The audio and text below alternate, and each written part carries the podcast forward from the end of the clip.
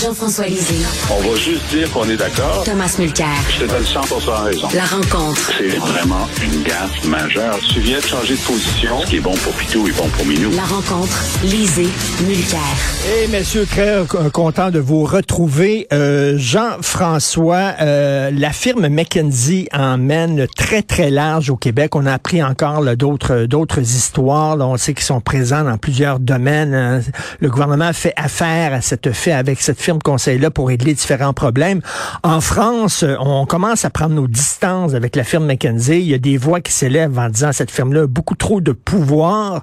On dirait au Québec qu'on n'a pas encore reçu le mémo, Jean-François au Québec, au Canada, parce que ce qu'on a appris pendant le pendant l'arrêt des fêtes, c'est que les dépenses du gouvernement canadien euh, envers cette, euh, cette firme ont explosé au cours des cinq dernières années.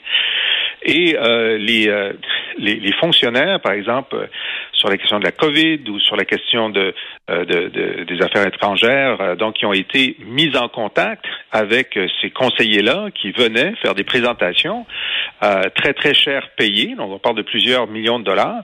Ils écoutez, c'était de la tarte aux pommes là, ce qu'ils nous disaient là. Ils nous ont rien dit qu'on savait pas. Euh, et moi, ce que, ce que je trouve extraordinaire, c'est cet envoûtement des, des, des, hommes et des femmes politiques pour une firme externe qui a une réputation de compétence dont on ne voit jamais la démonstration. Et ce que ça dit aussi à tous les gens qui sont dans le service public, puis qui travaillent pour l'État, puis à qui on doit faire développer un sens de l'État, c'est, vous savez, vous êtes, vous êtes notre équipe B. Notre équipe A, c'est des gens de l'extérieur. On vous truste pas. Au lieu de ben développer une expertise interne et en être fier, puis si ça marche pas, bon, écoutez, je veux dire juste une chose avant de passer la parole à Tom. Si c'était vrai que McKenzie était bon, est-ce qu'on pourrait leur donner la gestion des passeports puis de l'immigration pour deux ans, c'est juste à eux autres, puis voir si ça marche? Mais, mais même, euh, euh, Jean-François, la, gestion de la province, s'ils sont si bons que ça, ben alors on donne un contrat, euh, la province est CHSLD, ben oui. Ben oui. Euh, Tom, qu'est-ce que tu en penses? Est-ce que cette firme-là amène beaucoup trop large? Ben, avec l'exception notable de, la santé que tu viens d'évoquer avec ta référence au CHSLD, Richard, moi, j'oserais dire que le problème, c'est qu'à Ottawa, on est rendu avec un gouvernement défaillant, incompétent, euh, à, à un niveau jamais vu. Et c'est pour ça qu'ils font appel à des compagnies externes pour venir faire la job que la fonction publique est supposée de faire, mais qui est incapable de le faire. Ayant travaillé à Ottawa et à Québec, j'aurais ce débat-là avec n'importe qui, n'importe quand. Le niveau de compétence à Québec est autrement supérieur au niveau de compétence à Ottawa. On n'a qu'à regarder que sur la liste des dix pires aéroports au monde, l'année dernière se trouvaient dans l'ordre Toronto, Montréal et Vancouver. Mmh, mmh, Allô? Mmh. Deux millions et demi de personnes sur une liste d'attente pour être traitées en immigration. C'est et comme euh, Jean, Jean-François l'a mentionné, incapable de faire quelque chose d'aussi machinal que de renouveler ton passeport. J'ai une copine qui, avec son mari, devait partir. Elle a vu, ah, au mois d'août, elle s'est dit, je prendrai pas de risque. Ça a pris des mois. Ils exigent d'avoir le passeport existant pour bien l'estampiller comme étant plus valable. Puis ça prend des mois pour avoir un passeport. C'est un scandale.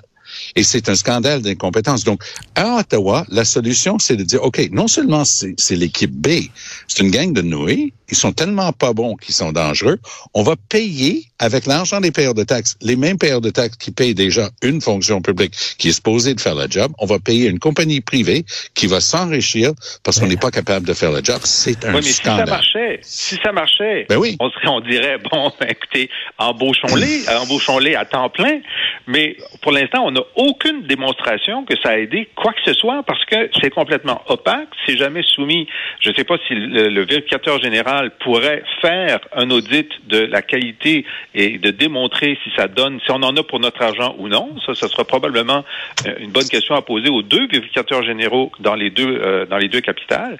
Mais sur les passeports, c'est quand on dit que ça, devient le symbole de l'incompétence fédérale. Oui.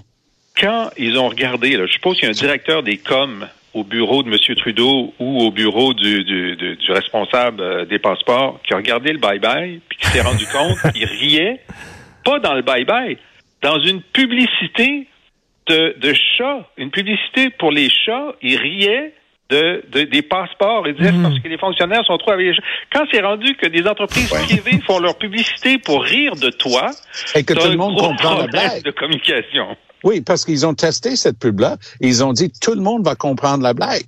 Ben oui. Mais moi, ce que je comprends pas, là, vous deux, là, euh, Tom, euh, regarde, par exemple, le système de paix Phoenix, euh, qui est tout croche. Bon, écoute bien, Tom. mais écoute, là, l'Australie l'avait essayé, ce Tom. L'Australie avait essayé le système, il l'avait jeté aux poubelles en disant c'est épouvantable. Nous autres, des années après, on a dit, hey, on va prendre ce système-là en sachant fort bien qu'il marchait, il marchait pas. Même chose avec McKinsey. Ça fait des années en France qu'on dit, hey, cette firme-là, euh, c'est opaque, ça amène beaucoup trop large, c'est antidémocratique et tout ça. Et là, nous, on arrive en disant, hey, regarde donc, on va prendre ça, nous autres, la firme McKinsey. Coudon, on ne ah pas les mémos, quoi. Il n'y a, pas de reddition de compte, comme tu dis si bien. Puis bonne chance de savoir ce qu'ils ont fait et pas fait. bravo de t'être rappelé du système de paye Phoenix parce que c'était hallucinant. J'ai un membre de ma famille qui travaillait pour la fonction publique fédérale pendant la paye Phoenix. Et elle recevait deux chèques de paye à chaque, à chaque période de paye. Elle recevait exactement le double de ce qu'elle devait recevoir. Elle a écrit des textes, elle a écrit des mémos, elle a écrit des courriels et on lui a dit, mets-le à la banque parce qu'ils s'en viennent le chercher éventuellement, mais paye tes, paye tes taxes sur les deux comme si tu avais ce salaire-là. C'était hallucinant et il n'y avait rien à faire pendant un an et demi, il y avait rien à faire. C'était comme le monstre de Frankenstein. Tu pouvais pas l'arrêter. Mais, mais Jean-François, pourquoi on a une telle une grosse fonction publique en tant au Québec qu'au Canada, beaucoup de fonctionnaires, si en plus on juge qu'ils sont pas compétents, puis il faut aller vers l'extérieur, vers une firme privée. ce sont les ministres qui sont pas compétents. Est-ce que tu peux me dire qu'est-ce qu'on fait avec ce qui s'est passé pendant le temps des fêtes avec Sunwing et tout ça? Ah ben, tu as le droit de poser plainte. Il y a une série de 30 000 plaintes non traitées. Et là, Al Gabra, ce qu'il a fait pendant les fêtes, il a filmé lui-même en train de parler du parcours du Père Noël. C'était peut-être du bon PR, mais, mais chacun ses priorités. Moi, j'aurais pensé que c'était plus important de ramener les familles du Mexique, par exemple. Juste une idée comme ça. Mais euh, vraiment, il y, a, un problème avec cette firme-là. Est-ce que, est-ce que selon ben, toi, on parle d'elle, euh, on parle d'elle, euh, Richard, si tu me permets, parce que c'est celle qui a le plus gros magot. Mais il y en a d'autres aussi. Quand on, calcule, il y a une augmentation de l'impartition à, à, tous les niveaux. Puis moi, je pense que c'est rarement les sous-ministres qui demandent ça. Les sous-ministres demandent plus de budget pour avoir plus de personnel. Il y en a qui sont compétents, il y en a qui sont incompétents. Mais ceux qui demandent d'avoir la firme externe, ce sont les ministres, puis les premiers ministres, puis les bureaux de ministres et de premiers ministres, dont certains parfois viennent de McKinsey. Il y a des gens qui c'est hmm. gros McKinsey, ça que entre McKinsey et la politique, il y a des, portes tournantes et c'est disons le, réflexe pavlovien de dire on a un problème un peu compliqué, on va demander à McKinsey. Euh, il faut que ça arrête. Tout à fait. Tom, tu veux nous parler d'un gars riche qui semble penser que tout lui est dû, qui vient de publier un livre où il se lamente de l'injustice de son sort. Est-ce que tu parles du prince Harry? Ben non, je parle de l'autre. Bill Morneau, qui a publié un livre puis a donné une entrevue à ma collègue de CTV, Vaché Capelos, en fin de semaine, où il dit, ah, vous savez, j'ai essayé d'expliquer des choses à Trudeau, mais il n'y avait rien à faire. Je lui ai expliqué qu'il donnait trop d'argent pendant la pandémie, mais il m'écoutait pas. J'ai expliqué qu'il y avait un risque d'inflation. Alors, je vous fais une petite prédiction. Le même Bill Morneau vient de fournir des armes pour des mois à venir à ah Pierre Poilievre puis aux conservateurs. Puis, est-ce que, tu sais, je te pose souvent la question, qu'est-ce que Trudeau a fait pendant, il est dans sa huitième année au pouvoir? Ben, il a légalisé le pot, c'est vrai. Mm. Et puis mm. après, ben, je sais pas. Alors, Bill, Bill Morneau, c'est encore plus le fun. Il était ministre des Finances pendant cinq ans. Qu'est-ce qu'il a fait? Ben, je sais pas. il, est parti, il est parti en 2020. On est rendu, attendez-vous bien là, je vais vous faire une annonce. On est rendu en 2023. Et le même Bill Morneau publie un livre où il règle ses comptes avec Trudeau, avec un ton dolciné, avec un ton de gentleman dans ses entrevues. Il n'y a pas de récrimination, mais Sacramento, il vient de placer une mine, là, euh, une bombe à retardement dans la piste de décollage de Trudeau qui souhaitait une élection en 2023. Et Jean-François, s'il trouvait euh, Trudeau si incompétent que ça, ben pourquoi il démissionnait pas? il a expliqué comment il est parti finalement. Parce que, enfin, ben, euh, moi j'aime ça quand des anciens ministres écrivent des livres, parce que ça nous, ça nous permet d'entrer un petit peu. je trouve, Tom, tu les décourages par ton genre de, de commentaires. Il y en a d'autres qui veulent écrire. Moi, je dis écrivez, écrivez, on va vous lire, on va vous écouter. Alors, donc lui, il disait, ben, ça allait bien avant la pandémie, parce que c'est vrai qu'on dépensait plus, on s'était engagé à dépenser plus, mais ça allait assez bien. À partir de la pandémie, là, up il était d'accord dans un premier temps qu'il fallait dépenser davantage, mais lui était toujours aussi un petit peu le pied sur le gaz puis un petit peu le pied sur le frein. Le premier ministre Trudeau, lui, il connaissait pas ça, le frein. Puis il donne un exemple, il dit, lorsqu'on a annoncé ce qui est devenu le plus coûteux, qui a, coûté 100 milliards de dollars, c'était euh, l'aide euh, au, euh, au, chèque de paix, le, remplacer le chèque de paix par une prestation fédérale. Il dit, on avait discuté ensemble la veille d'une fourchette. Il dit pas c'est quoi la fourchette, mais il dit le, point le plus élevé était X. Puis là, le lendemain, quand je le vois faire sa conférence de presse, il donne un chiffre beaucoup plus élevé que ce que nous, au ministère des Finances, on avait dit que ce serait le maximum absolu. Puis là, il y a des périodes où j'avais aucune nouvelle du bureau du premier ministre. Ça pouvait durer des semaines.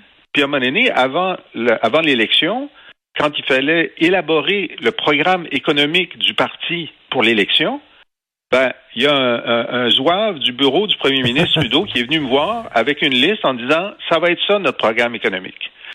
Ça fait que c'est bon à savoir. Euh, Tom, tu veux revenir sur un sujet autrement plus sérieux. Euh, c'est cet homme-là qui était tué dans la prison de Bordeaux. Il devait pas s'y trouver dans cette prison-là parce qu'il avait été libéré et euh, là, la famille demande une enquête indépendante. Tu es d'accord avec eux? Je suis d'accord que ça prend une enquête indépendante. Cette histoire-là, ça donne des larmes aux yeux. Là, tu te dis, le gars, il était libéré par les tribunaux, on l'a gardé, on l'a poivré, on lui a mis un masque anti-crachat, mais avec lequel, évidemment, il y avait, il faut, faut le présumer, euh, ce qu'ils avaient utilisé, poivre de Cayenne, si c'est bien le cas. Alors, la famille est en train de demander, à mon sens, quelque chose que le gouvernement devrait faire immédiatement dans tous les cas. Parce que peu importe ce qui va sortir de l'enquête du ministère de la Sécurité publique, du directeur du prison de Bordeaux, la famille va dire bullshit, ça, ça marche pas votre affaire. Trouver un juge à la retraite, trouver un avocat sans tâche dans son dossier, trouver quelqu'un de hautement crédible, donner-lui un mandat, pas de trois ans, mais de trois semaines, un mois, d'aller rencontrer, faire un rapport. Mais ça se peut pas que quelqu'un qui n'avait on n'avait même plus le droit de garder en prison, puis on est en train de le poivrer, et le gars est mort. C'est tragique, c'est rageant, mm. mais la réponse, c'est faites ça selon les formes, donne ça à quelqu'un de crédible, faites un vrai rapport. Tout à fait. Euh, Jean-François, euh, je veux absolument revenir sur une chronique que tu as écrite dans Le Devoir parce que j'ai un confrère du Journal de Montréal, Mathieu Bocoté. Tu as un confrère euh, du Devoir, Christian Rioux, qui ont chacun écrit un texte, bon, faisant un peu l'apologie de Benoît XVI, qui a passé l'arme à gauche en disant que c'était un pape philosophe. D'ailleurs, ils avaient tous les deux par hasard le même titre. Toi, tu es arrivé avec un bémol en disant, je m'excuse, là, mais il était pas si génial que ça, le pape Benoît XVI. J'aimerais que tu nous parles de ça. Ben, bémol, on peut dire ça comme ça. Le titre, c'était Les crimes de Benoît XVI. Fait bon, si je m'étais, quand j'ai écrit le, le, titre, j'ai dit peut-être que je pourrais me retenir et dire les péchés. C'est les péchés, tu vois, c'est dans, c'est dans l'univers catholique. Mais écoute, euh, moi, je comprends là, que si on est un chrétien ou un post-chrétien, je pense que Mathieu et Christian sont des post-chrétiens. Ils sont d'accord avec la, ils sont, sont pas des, pratiquants, etc., mais ils sont d'accord avec la chrétienté puis la civilisation chrétienne. Puis tu peux débattre de qu'est-ce qu'il a écrit dans un encyclique sur l'amour puis tout ça. mais moi, ce qui m'intéresse, c'est combien de morts auraient pu être évitées si le pape Benoît XVI avait posé d'autres gestes que ceux qui ont posé. Hmm. Je, suis, je, suis, suis pas, c'est pas dans l'encyclique ça, c'est dans le hmm. réel. Puis quand il y a eu 30 millions de morts du SIDA en Afrique, puis que même Desmond Tutu, hein, l'archevêque euh, de Johannesburg, disait mettez des condoms, et puis que le Benoît XVI a dit le condom, c'est pire que de le mettre. Non seulement il faut pas le mettre, mais ça, ça nuit. Imagine, il y, a 160 millions de catholiques en Afrique, puis il y a du monde qui croit que le pape porte la parole de Dieu Et s'il dit, mettez pas de condom, alors que 60% des infectés, c'était des femmes, il y avait énormément d'enfants qui étaient des femmes, c'est sûr que ça a eu des conséquences néfastes, néfastes. Et puis sur la question des agressions sexuelles, ben oui. les gens disent ben c'est le premier à en avoir parlé. Ben oui, c'est le premier à en avoir parlé parce que c'était sa job. Il était numéro 3 du Vatican. Mais selon les, les, les, les sources indépendantes, la, la, Commission euh, des droits de la personne de l'ONU, il en a parlé le plus tard possible, le moins possible. C'est comme de dire, ben Jean Charest, il a créé la Commission Charbonneau. Oui, c'est vrai, il a créé la Commission Charbonneau, mais c'était parce qu'il n'y avait pas le choix. Alors, le, le, Ratzinger, quand il était euh, quand il était au Vatican, puis ensuite le pape, ils ont fait le minimum possible pour euh, couvrir euh, couvrir euh, le, plus, le, plus, grand scandale international d'agression sexuelle au monde. Je veux dire, en France, ils ont établi qu'il y avait 330 000 victimes en France seulement. Alors que lui est, est, est sanctionné 400 prêtres pendant qu'il était là, ben oui, mais c'est la pointe de l'iceberg. Alors moi, je suis très dur avec lui parce que quand tu es pape, tu as la capacité d'en faire davantage. Tu sais, il y a, quelqu'un qui m'a dit oui, mais tu sais, euh, quand il était, euh, il travaillait pour Jean, euh, Jean-Paul II, c'est Jean-Paul II peut-être qu'il l'empêchait. Ben, je dis ça, on peut le penser, on ne le sait pas hein, jusqu'à quel point il a poussé. Mais une fois qu'il est devenu pape, il n'y avait pas de patron. Ça qui aurait pu prendre des décisions beaucoup plus beaucoup plus avancées là-dessus. Et Tom, ça pose une question existentielle que je te pose. Quand il y a une personnalité publique bien en vue qui meurt, est-ce qu'on a le droit d'en dire du mal? On dirait que soudainement, ces gens-là deviennent intouchables. Ben, sortons de la religion, parce que je, trouve que, que, que l'exemple et l'explication de Jean-François est, extraordinaire. Mais prenons l'exemple de Henry Kissinger, encore bien en vie, donne des conseils, les Russes, et ainsi de suite. Et parlant de crimes, ben, on peut parler longtemps des crimes de Henry Kissinger. Ben oui. Alors, quand il va décéder, ça va lui arriver aussi. Je pense qu'il a, je pense qu'il a eu 100 ans. Euh, ben, les gens vont faire l'analyse de ce qu'il a fait et de tout le tort que lui il a causé aussi. Moi, je mm-hmm. pense que mm-hmm. oui, euh, hein, dit que du bien des gens décédés, mais quand tu fais l'analyse historique la plus objective possible, si, si c'est possible de faire de l'histoire objective, ben, je pense que Henry Kissinger va passer au cash. Ah oui. Je veux, dire, euh, je veux dire, Richard, ça dépend aussi de, de l'ampleur de ce que tu lui reproches. Oui. Euh, dans le cas de Benoît XVI, je trouvais que c'était inévitable de parler de ça, compte tenu de sa responsabilité. Mais quand euh, Robert Bourassa et Pierre Trudeau sont morts, moi, je suis pas un fan ni de l'un ni de l'autre. Mmh, mmh.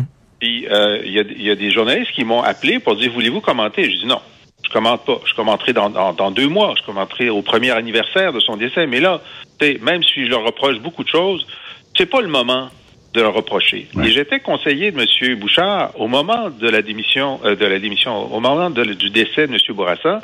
J'ai dit, M. Bouchard, je vous demande juste une chose. Dites tout le bien que vous en pensez. Ne dites pas le mal que vous en pensez. Mais dites pas plus de bien que vous en pensez. Et Dieu sait s'il y a quelqu'un qui a été critique de Robert Bourassa, c'est bien toi, Jean-François. Tout à fait. Tout à fait. Merci beaucoup à vous deux. Très content de vous retrouver. On se reparle demain. Bonne journée. À demain. OK, salut.